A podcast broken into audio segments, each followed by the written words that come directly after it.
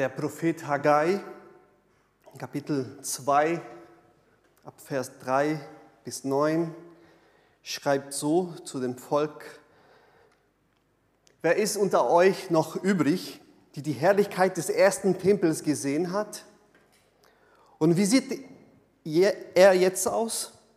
Sieht er für euch nicht völlig unbedeutend aus? Doch nun seid stark, Zerubabel, Ausspruch des Herrn Zebaoth. Sei stark, Jeschua, Sohn des Jozadak und Hohepriester. Sei stark, Volk des Landes, Ausspruch des Herrn. Macht euch an die Arbeit, denn ich bin mit euch. Ausspruch des Herrn Zebaoth. Das habe ich euch beim Auszug aus Ägypten versprochen. Mein Geist bleibt bei euch. Fürchtet euch nicht. So spricht der Herr Zebaoth. Es dauert nicht mehr lange, dann erschüttere ich Himmel und Erde, Meer und Land. Ich lasse alle Völker erzittern. Dann bringen sie ihre Kostbarkeiten herbei und ich fülle den Tempel mit meiner Herrlichkeit. Das sagt der Herr Zebaoth. Mir gehört das Silber und mir gehört das Gold. Ausspruch des Herrn Zebaoth. Die Herrlichkeit des, Herr, des neuen Tempels wird größer sein, als es die Herrlichkeit des ersten war. Das sagt der Herr Zebaoth. An diesem Ort werde ich Frieden schenken. So lautet der Ausspruch des Herrn Zebaoth.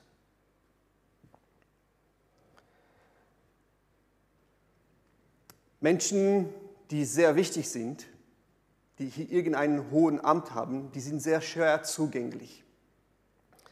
Ich habe vor ein paar Wochen ein Video bekommen und da ist der Rocksänger Dave Mustaine und wie er sich bei einem Konzert, da waren die Leute schon in der Halle und haben gewartet auf sein Konzert und er kam so getarnt mit einer Kapuze mitten bei den Leuten. Und er saß hinter einer Familie, die mit zwei, drei Jungs da saßen. Und er kam da getarnt, setzte sich hin hinter dieser Familie. Und die Jungs, sie drehten sich nach hinten und haben ihn gesehen. Und er machte so. Und die Jungs wussten nicht, was sie tun.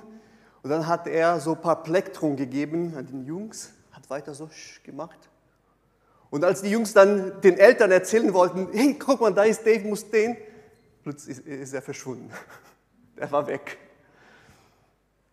Wenn alle Leute da mitbekommen, dass er da ist, dann wäre ein Chaos in dem Moment da. Ne? Da würde er nicht mehr rauskommen. Wichtige Menschen oder Popstars, Rockstars, die, die müssen sich tarnen, damit sie in der Öffentlichkeit tauchen, weil sonst äh, können sie gar nicht normal leben. Würden wir einfachen Zugang haben zu unserem Bundespräsident oder zu dem Kanzler? Oh, die würden keine, keine Ruhe haben, diese Menschen. Und so ist schwierig der Zugang zu diesen Menschen. Wenn wir die Religionen der Welt betrachten, merken wir auch, dass die, die Gottheiten werden immer so beschrieben als Wesen, die sehr schwer zugänglich sind. Man muss ganz viel Opfer, ganz viele Hürden durchgehen, um irgendeine Begegnung, irgendeine Erfahrung mit, mit diesen Wesen zu haben. Und es war auch nicht ganz anders wenn wir die Beschreibungen von, von Gott und von dem Tempel im Alten Testament lesen. Wir feiern Advent und Advent war auch eine übliche Bezeichnung in dem römischen Reich. Natürlich haben sie einen anderen Begriff gebraucht auf Griechisch, Epiphaneia, aber das war genau diese Beschreibung, die später im Latein übersetzt wurde, Advent und Adventus und das haben wir unser Wort Advent. Und das war diese Bezeichnung äh, als im Römischen Reich, wenn der Besuch von einem Amtsträger in einer Stadt oder einer Region angekündigt wurde. In ein paar Wochen kommt der Kaiser, in ein paar Wochen kommt diese wichtige Person. dann hat sich das Volk in diesem Dorf, in dieser Stadt, in dieser Region vorbereitet für das Ankommen von dieser wichtigen Person. Für viele war so ein Besuch das größte Ereignis des Lebens.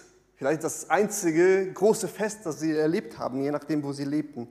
Menschen haben neue Kleidung gemacht, sie haben die Stadt geschmückt und alles wurde vorbereitet. Es war wichtig für die Bevölkerung, das zu feiern. Und es war wichtig auch für die berühmte, für die Herrscher, solche Zeichen zu geben, sich mal zu zeigen in der Öffentlichkeit, damit das Volk in ihrer Identität bestärkt wird. Ja, wir sind Teil des römischen Reiches. Wir sind Teil von dieser Macht. Wir sind Teil von diesem Volk.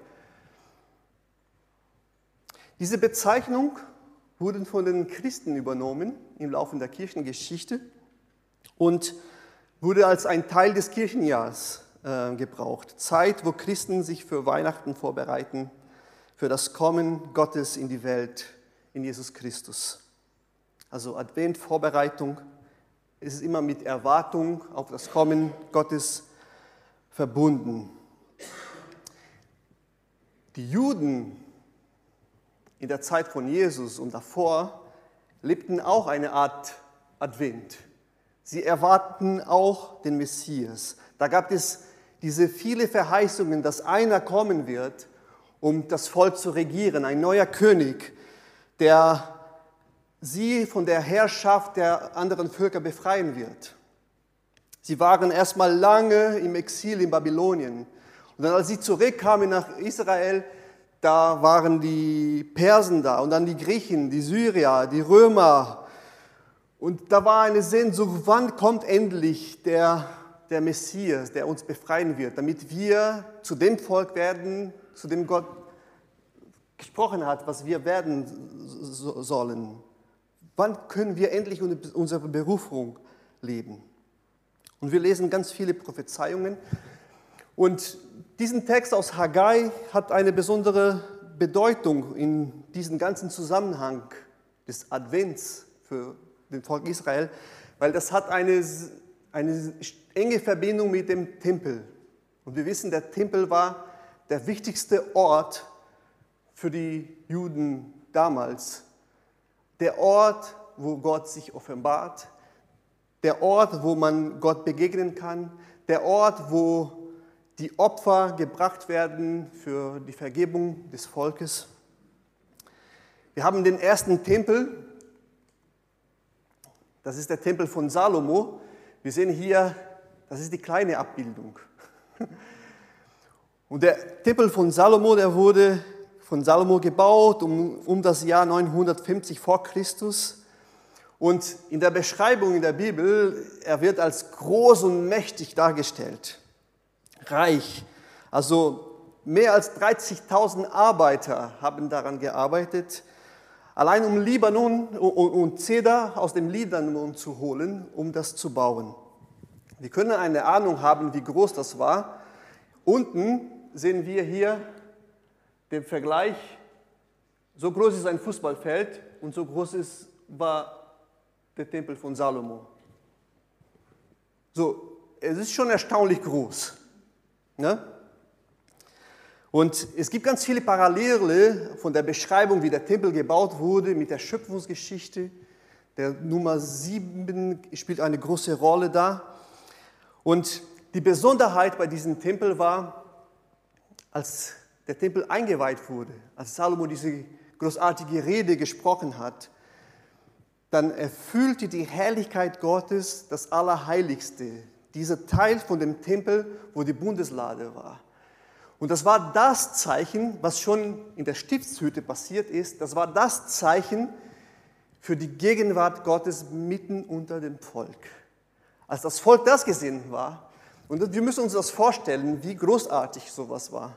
Heutzutage haben wir so Nebelmaschinen. Haben, wir können das alle so künstlich erzeugen. Auf einmal erleben die Leute dort in diesem Land so eine Art Wolke, die erfüllt einen Raum. Das war schon was ganz Besonderes, was sehr einmalig. Gott ist mitten unter uns. Das ist das Zeichen. Diesen Tempel wurde von den Babyloniern im 587 zerstört. Und so ist Teil des Volkes nach Babylon geführt worden ins Exil und da war nichts mehr los. Bis 67 Jahre später ein Teil von den Leuten zurückgekommen sind nach Jerusalem und sie haben angefangen, wieder den Tempel aufzubauen. Aber es war nicht so groß, es war nicht so mächtig wie der Tempel von Salomo. Und die Leute haben angefangen zu bauen und es wird uns erzählt, dass als sie das Fundament gelegt haben, wieder neu, da weinte das Volk.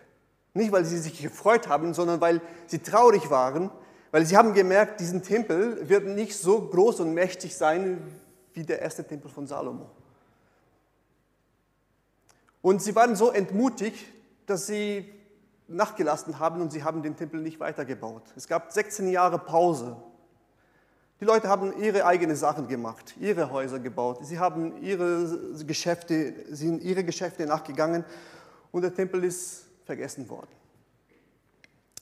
Und dann in diesem Kontext spricht der Prophet Haggai zu dem Volk.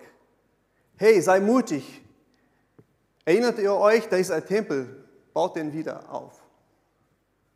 Und das haben die Leute gemacht. Sie haben keine großen Ressourcen, sie haben nicht viel Geld. Und der Tempel ist aufgebaut worden und der war ungefähr die Hälfte nur von, dem, von der Größe von dem Tempel von Salomo.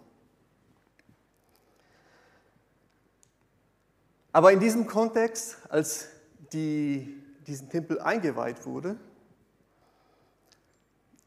da gab es noch eine Enttäuschung. Die Herrlichkeit Gottes ist gar nicht erschienen.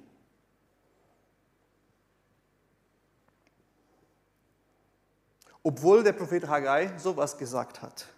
Die Herrlichkeit des neuen Tempels wird größer sein, als es die Herrlichkeit des ersten war.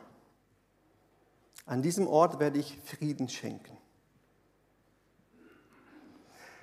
Eine große Verheißung. Aber sie schauten sich diesen Tempel, vielleicht so groß wie unserem Gemeindesaal hier. Die Herrlichkeit Gottes erfüllte den Tempel nicht. Und da war diese Enttäuschung doppelt so groß. Gott, bist du gar nicht da? Bist du gar nicht gegenwärtig unter uns? Und so steht, steht diese Erwartung, wann wird sich das endlich erfüllen? Und wenn wir lesen die Geschichte zwischen dem Alten und Neuen Testament, da ist ganz viel passiert. Ganz viele Kriege, die Makkabäerzeit und sowas. Und in dieser Zeit gab es anderen Herrschern, die, die haben Bilder von anderen Gottheiten in den Tempel reingebracht und die Makkabäer haben das wieder erobert. Und dann plötzlich tauchte der König Herodes und er meinte, ah, ich werde was Gutes tun hier für diesen Juden, weil meine Landsleuten und ich werde was diesen Tempel wieder erweitern und ihm eine neue Herrlichkeit geben. Das hat er gemacht, indem er das Große gebaut hat. Er hat diesen Tempel, diesen zweiten Tempel, der sehr klein war, erweitert und diesen großen Tempel gebaut. Und wir können schon ahnen, wie groß das war. Wenn das hier ungefähr so groß wie ein Fußballfeld ist, es war gigantisch groß. Und alle haben gestaunt, was Herodes machte. Also ungefähr um das Jahr 20 vor Christus hat er angefangen. In der Zeit von Jesus, so 30 nach Christus, war das schon zum Teil sehr groß eingerichtet, aber es war immer noch Bauphase. Erst im Anfang des Jahres 60 wurde das fertig gebaut. Im Jahr 70, wissen wir, wurde das wieder zerstört. Aber jetzt können wir ein bisschen ahnen, da gibt es diese, diese, diesen Moment, als Jesus mit den Jüngern nach Jerusalem kommt und sie kommen in den Tempel hinein und die Jünger haben gestaunt. Wow, das ist riesig groß. Vor ein paar Tagen war ich mit Sven in in Hamburg bei dem Stadion in, wie heißt der Stadion noch? In Hamburg. Also das war mein erstes Mal in einem großen Stadion hier in Deutschland. Und ich habe nach oben geschaut, wow, groß. Sie haben vielleicht noch mehr erstaunt da, in dieser Größe. Und dann beginnen uns die, die Schreiber des Neuen Testaments, die Evangelisten zu sagen, aber Jesus war gar nicht erstaunt mit diesem Tempel. Und ähm, er hat gesagt, ich bin größer als diesen Tempel. Und da beginnt der ganze Stress mit Jesus im Neuen Testament. Mit den Pharisäern, mit den religiösen Leuten, mit dem Volk dort. Aber schauen wir noch mal kurz, wie hat diesen Tempel funktioniert? Der Tempel war geteilt in ganz vielen Bereichen. Und es ging immer darum, den Zugang zu Gott zu bekommen. Und wir, es wurde unterteilt in vielen Bereichen. Und das erste Bereich war diesen, diesen Außenhof. Und da dürften alle Menschen kommen. Alle Juden, Nichtjuden, Kranke, Gesunde dürften alle drumherum sein. Aber da gab es den ersten Platz da, den ersten Vorhof, wo ziemlich groß war, aber da dürften nur die Israeliten rein. Meistens nur die Gesunden, aber da gab es einen Bereich, wo die Kranken, die Aussätzigen auch rein durften. Aber das war dann begrenzt, nur für die Israeliten. Da gab es noch einen Bereich, da musste man noch mehr reinkommen und da durften nur die Männer rein. Also eine sehr die Gesellschaft stark dominiert von den Männern, nur die Männer dürften rein. Und dann gab es noch einen Bereich, wo nur die Leviten, die, die zuständig waren für den Gottesdienst, äh, nur die dürften da reinkommen. Und dann kam noch ein Bereich und nur die Priester, nur die, die Pastoren, ne? nur das, das Altar, so fast zu sagen, da dürften nur die reinkommen. Und dann gab es diesen ganz besonderen Ort, des Allerheiligsten, da wo die Bundeslade war. Und da durfte nur der hohe Priester rein, einmal im Jahr. Da gab es einen großen Vorhang, der diesen Platz von den Priester, von, von, der, von der Heilige, Heiligtum zum Allerheiligsten trennte. Und da durfte nur der hohe Priester einmal im Jahr reintun, in einem besonderen Anlass, um die Vergebung für das Volk zu bieten. Und das war der Ort, wo die Herrlichkeit Gottes immer mit dieser Wolke erfüllt hat. Wie gesagt, im zweiten Tempel, ah, wir merken, der Zugang zu Gott war immer sehr eingeschränkt. Nur wenige Leute durften sich Gott nähern. Und einmal im Jahr den Hohepriester. Im zweiten Tempel war die Herrlichkeit Gottes, hat diesen Raum gar nicht erfüllt. Und sie warteten Sehnsucht, Advent, wann kommt endlich die Herrlichkeit Gottes? Wir haben jetzt einen mächtigen Tempel.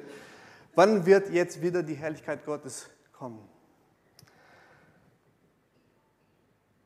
Aber dann kommt Jesus und Jesus sagt, ich bin größer als diesen Tempel. Und die Schreiber des Neuen Testaments beschreiben uns Jesus als der neue Tempel als die Herrlichkeit Gottes, die doch erschienen ist. Als Jesus in den Tempel kam, da erfüllte sich die Prophezeiung von dem Prophet Haggai. Aber er war nicht unzugänglich, eingeschränkt da in der Allerheiligsten, sondern Jesus sagte, hier ist einer, der größer ist als der Tempel. Und als die Jünger da mit Jesus diesen wunderbaren Bauwerk bewunderten, da sagte Jesus ganz flott, reiß diesen Tempel ab und in drei Tagen werden, werde ich ihn wieder aufbauen. Das sagte die Juden, an diesem Tempel hat man 46 Jahre lang gebaut und du willst ihn in drei Tagen wieder aufbauen? Jesus hatte aber mit dem Tempel seinen Leib gemeint. Die Herrlichkeit in Jesus war so viel größer als das, was die Menschen damals im Alten Testament erlebt hatten, dass Jesus sagte, wisst ihr, es ist besser, dass wir diesen Tempel hier abreißen. zerstöre diesen Tempel und hier, ich werde den wieder aufbauen. Alles in drei Tagen. Und dann erfahren wir eine neue Dynamik in diesem Zugang zu Gott. Plötzlich erschien die Herrlichkeit Gottes nicht mehr begrenzt in der Halle Allerheiligsten, sondern Jesus stand da draußen bei den Menschen, bei dem Volk. Und nicht nur da bei den Männern oder bei den Israeliten, sondern bei allen Menschen. Gott ist mitten unter uns. Gott hat sich zugänglich gemacht. Gott offenbart sich, offenbarte sich zugänglich und gegenwärtig. Der Anfang einer neuen Zeit, der Anfang einer neuen neue Ära. Christus ist der wahre Tempel Gottes und er ist derjenige, der die Herrlichkeit Gottes in Wahrheit erscheinen lässt. Er ist die Fülle, er ist die Herrlichkeit. Und jetzt, jetzt jeder Versuch, einen neuen Tempel zu bauen, ist eine Rebellion gegen den Messias. Ist das nicht großartig? Wie Gott sich er handelte anders als Dave Mustaine oder sogar das. Er kam erstmal getarnt in dieser Welt und zeigte seine Herrlichkeit mitten unter dem Volk. Und ein paar wenige, wie die Jungs da, haben es gemerkt.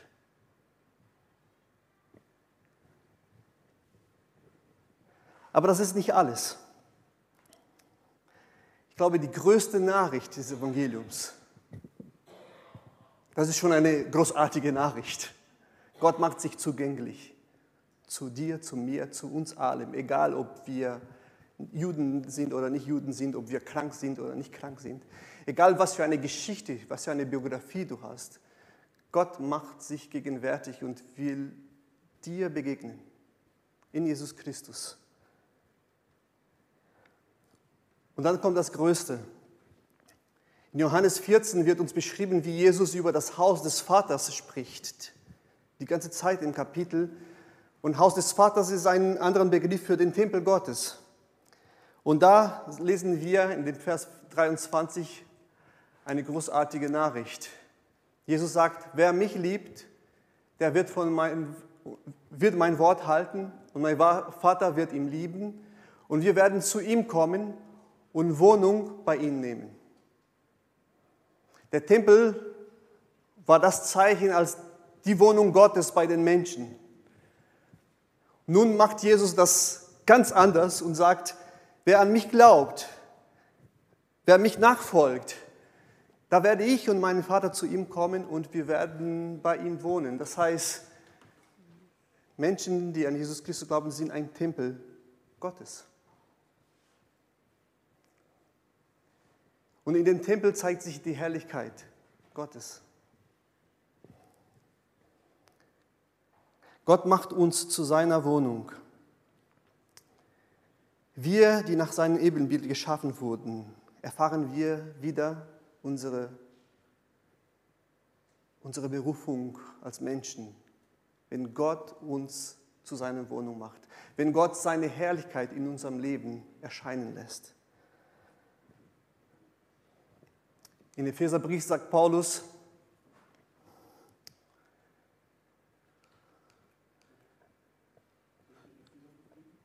ja bitte, ihr seid gegründet auf dem Fundament der Apostel und Propheten, dessen Grundstein Christus Jesus ist.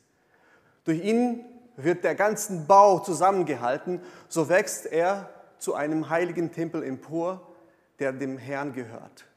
Weil ihr zu dem Herrn gehört, werdet auch ihr als Bausteine in diesen Tempel eingefügt. Gott wohnt darin durch den Heiligen Geist. Wir, Tempel Gottes, wir Menschen, die Jesus nachfolgen, Tempel Gottes, wo die Herrlichkeit Gottes sich zeigt. Wenn wir in Jesus glauben, dann zeigt sich die Herrlichkeit Gottes in uns. Und wir verbreiten diese Nachricht weiter weiter und weiter. Und da werden Menschen berührt von der Gnade, von der Herrlichkeit Gottes. Und so wird der Tempel nicht mehr ein Gebäude aus Steinen, sondern ein lebendiges Gebäude aus Menschen, die Jesu die Herrlichkeit zeigen in dieser Welt, die seine Liebe weiter verbreiten, die seine Gnade verkündigen, bezeugen, all das, was Gott in unserem Leben macht, im Großen und im Kleinen. Ein Tempel diente immer als ein Ort der Begegnung der Gottheit mit den Menschen. Der Tempel im Alten Testament war das Zeichen der Begegnung Gottes mit den Menschen. Menschen kamen zum Tempel, um eine Begegnung Gottes zu haben, eine Erfahrung Gottes zu haben. Wie schön ist es, wenn wir wissen, wir erfahren Gott durch Christus in uns. Und Menschen können diese Begegnung durch uns erfahren. Ich erstaune immer wieder, wenn Menschen erzählen, dass wenn sie irgend an einem Ort sind und da plötzlich passiert irgendwas und anderen Menschen sagen, hey, ich merke, bei dir ist was anderes. Da zeigt sich im Kleinen oder im Großen diese Herrlichkeit Gottes in dir und in mir. In solchen Momenten, da entsteht ein heiligen Boden, wo wir Zeugen sein können, wo wir über unseren Herrn Jesus sprechen können, wo wir über von all den Dingen, die Gott in uns, in dieser Welt tun möchte, bezeugen können. Du und ich, Tempel Gottes, die die Herrlichkeit Gottes in dieser Welt erscheinen lassen. Die Propheten des Alten Testaments haben mehrmals bezeugt oder geschrieben, dass die Herrlichkeit Gottes die ganze Erde erfüllen soll, wie das Wasser das Meer bedeckt. Meine Hoffnung ist zu sehen, so viele Menschen, die Jesus Christus bezeugen, dass, dass wir in dieser Gnade, in dieser Liebe Gottes diese Welt erfüllen können, wie das Wasser, wie das, Wasser das Meer bedeckt.